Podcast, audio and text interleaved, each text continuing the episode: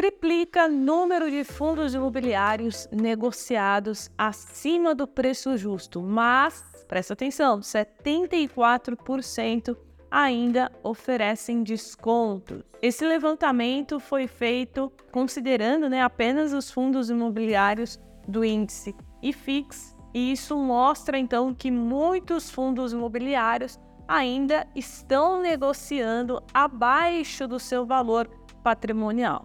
Então, tá na tela aí para você os 10 fundos imobiliários mais descontados do mercado. Mas será que isso aqui é de fato uma oportunidade?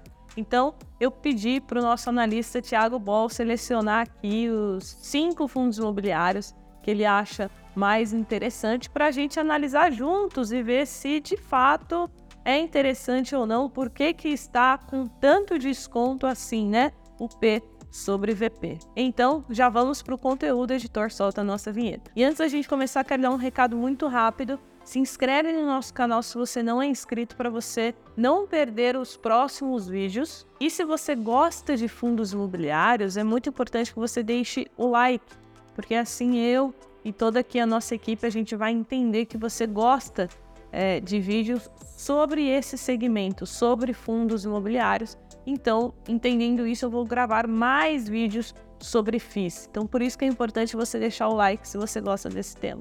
Então, desses 10 fundos imobiliários, nós selecionamos 5 aqui. E o primeiro que a gente vai analisar é o BRCR11. Esse fundo é de lajes corporativas, gerido pelo BTG Pactual. Então, vou abrir aqui o material oficial do fundo.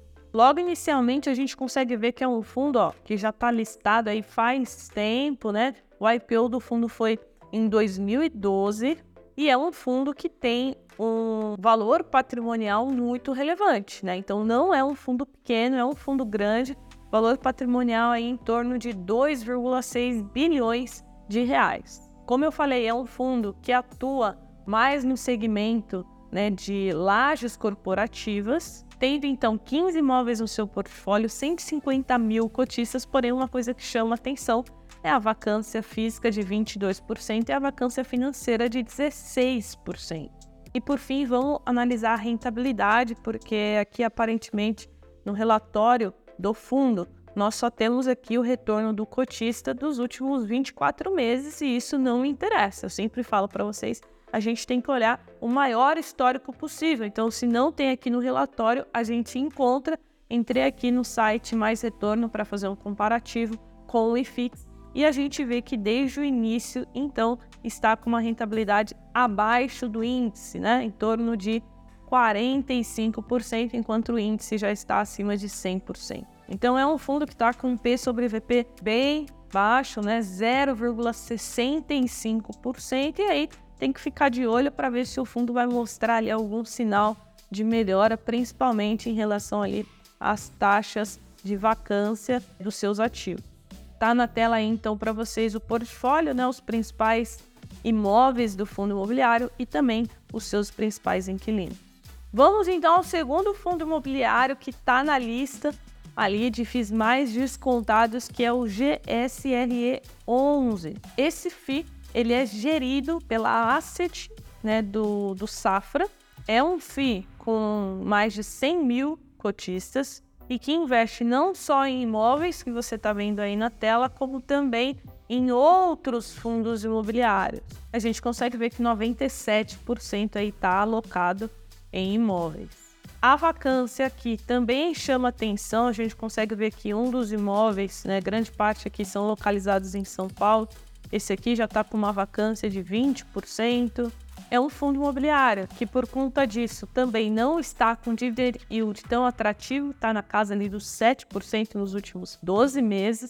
Uma cota está custando 80 reais e olhando aqui a rentabilidade também, né, desde o seu início 2014, também tanto como valor de mercado como valor patrimonial está abaixo do IFIX, perdendo até mesmo para o CDI, né, já líquido de imposto. Então é um FII que eu tomaria cuidado. O Banco Safra, ele hoje não é referência em gestão de fundos imobiliários. A gente sabe que as principais e melhores gestoras hoje são a Quinéia, do Grupo Itaú, e também a Reding Grifo da Credit Suisse, né, do fundo HGR11, HGLG11. Então eu, Carol, prefiro investir em fundos imobiliários que a gestora tenha uma expertise né, a mais ali na gestão de FIIs, que não é muito o, o caso do Banco Safra.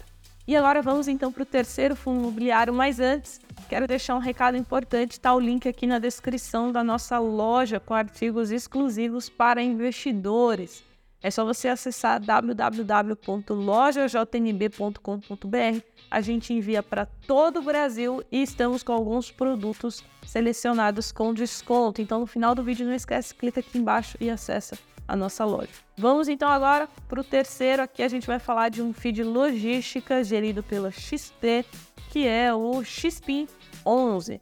Esse aqui já é um fundo, né, um pouco mais recente do que os outros dois fundos imobiliários que a gente viu. Foi iniciou em 2018, tem menos de 50 mil cotistas, então é um fundo que ainda né, tem muito a crescer. Então, olhando aqui, né, logo de cara aqui a rentabilidade, também é um FII que, mesmo considerando o valor de mercado né, da cota mais os rendimentos, ainda assim está abaixo do IFIX, como você pode ver aqui. Aqui a gente consegue ver então os principais locatários né, desse FII, Centauro, Polishop, Smart, grande parte voltado para o comércio varejista, automotivo e tecnologia. E aqui embaixo a gente está vendo uma evolução da vacância física dos últimos 12 meses, né? Saiu de 16% e foi para 12%. A XP, como vocês sabem, com certeza está entre as cinco maiores gestoras do Brasil, né? É muito grande a XP, faz a gestão aí de vários fundos imobiliários, inclusive o maior fundo imobiliário em número de cotistas do Brasil, que é o MXRF11. E o XPIN é um FII que está começando no segmento de logística. É óbvio que tem fundos de logística muito melhores do que ele, mas acho que vale a pena o acompanhamento se a gente vê sinais de melhora, principalmente aqui como ele está falando, né?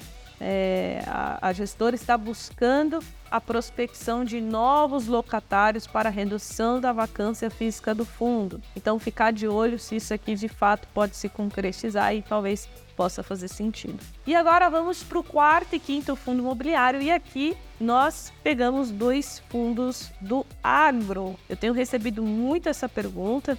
Né, em relação ao agronegócio, ah, Carol, você investe no agro, em FIIs de agro, e é algo que eu venho estudando mais sobre, né, eu acho que os números do agro, eles não mentem, separei até aqui algumas notícias para vocês. Olha só, IPEA revisa crescimento do PIB agro para 2023 de 11,6 para 13,2. Super safra do agro em 2023 deve injetar mais de um trilhão na economia brasileira. Então a gente está vendo aqui muito claramente, pessoal, que o agro está puxando o Brasil aqui, ó, nas costas. O agro está carregando a gente, carregando nosso PIB. E eu acredito que é um segmento que vai continuar crescendo, né? Tem muito espaço para crescer. Então eu acho que faz sentido a gente olhar com mais atenção para esses fundos imobiliários, esses ativos né, ligados ao agro, só que tem que saber escolher. Nem tudo faz sentido, nem tudo são bons produtos. E aqui nos FIIs é, mais descontados é, do IFIX, nós temos dois FIIs de agros na lista. E o primeiro deles é o Quasar Agro com o ticker QAGR11.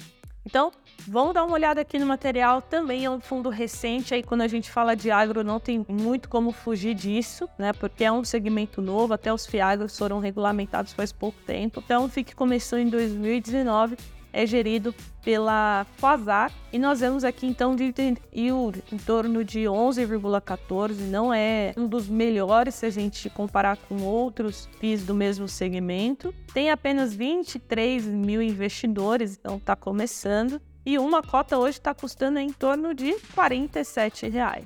A gente consegue ver que 87% da receita está focada em centro de recebimentos de grãos e apenas 13% em centro de distribuição. Aqui embaixo, quando a gente olha então é, um resumo do portfólio de imóveis, me chama atenção, né, um ponto de atenção aqui que tem apenas dois locatários, né, a BR Foods e a Bela Agrícola. Então, isso é um ponto de atenção porque eu sempre né, prefiro fundos imobiliários que têm ali no seu portfólio um número maior de ativos, né, para diversificação. Então aqui tem o um detalhamento dos imóveis, né, centro de recebimento de grãos, Paraná, Paraná também, Santa Catarina, né, aqui são os imóveis da, da BR Foods. E por fim, olhando aqui, né, o gráfico de rentabilidade do Quasar Agro tá ali bem próximo do IFIX. Então, é, concluindo, é um FI que eu não achei tão competitivo. Eu acho que dá para encontrar fundos imobiliários melhores. Vamos dar uma olhadinha no próximo, vamos, vamos ver se é mais interessante, que é o FI é, de agro do BTG Pactual, BTAL11. Então, início das atividades também muito recente, fevereiro de 2021. Temos aqui então, valor de mercado, uma cota está custando R$ 91,00, valor patrimonial está crescendo. Dividend yield anualizado nos últimos 12 meses, 9,6. Olhando aqui a rentabilidade, a gente consegue ver que o fundo está abaixo do IFIX e também abaixo do CDI. Aqui em cima ele explica um pouco mais, acho que faz muito sentido ler isso aqui para quem quer se aprofundar no agronegócio porque ele explica alguns problemas que o agro vem enfrentando. Por exemplo, a escassez de armazéns e silos para estocar os grãos continua sendo um problema recorrente na indústria. Depois nós conseguimos ver aqui que grande parte do patrimônio líquido é formado por imóveis e uma pequena parte atrelado a CRIs.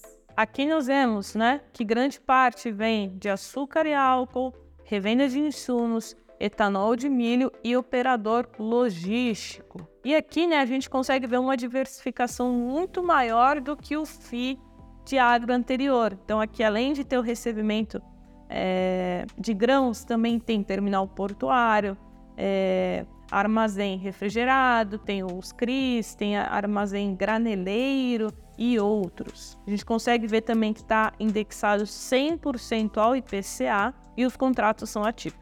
E por fim, o seu P sobre VP, que está 0,88, levemente ali acima do Quasar. E aí, pessoal, um ponto de atenção sobre FIIs né, ligados ao agro é que é um segmento novo e muitas vezes estudando eu via que tinha alguns fundos imobiliários do agro estavam mais caros do que fundos imobiliários de papel, CRIs, porém com risco maior embutido. E nós temos hoje muitos FIIs ligados ao agro que investe em CRIs, em papéis também. Até esse aqui, como vocês viram, tem ali uma parcela em CRIs. Ou seja, será que vale a pena você pagar nos FIIs de agro mais caro por algo que você ainda está correndo mais risco? Então, é, essa é a minha opinião. Se você for investir nesse segmento, escolha bons ativos né? Porque, como eu falei, é tudo muito novo. Então, busque gestoras que têm expertise de fato para estar fazendo uma boa gestão desses FIIs do agro. E agora eu quero saber de você. Coloca aqui embaixo nos comentários se você investiria em um desses 10 fundos imobiliários que está aparecendo aí na tela para você, que são os FIIs hoje mais descontados do IFIX. Será que é oportunidade ou é cilada? Deixei a minha opinião aqui de cada um deles e agora é com você. Jovens, espero que vocês tenham gostado desse vídeo, mais um vídeo de fundos imobiliários. Não esquece do like e a gente se vê no próximo conteúdo do canal. Um grande beijo!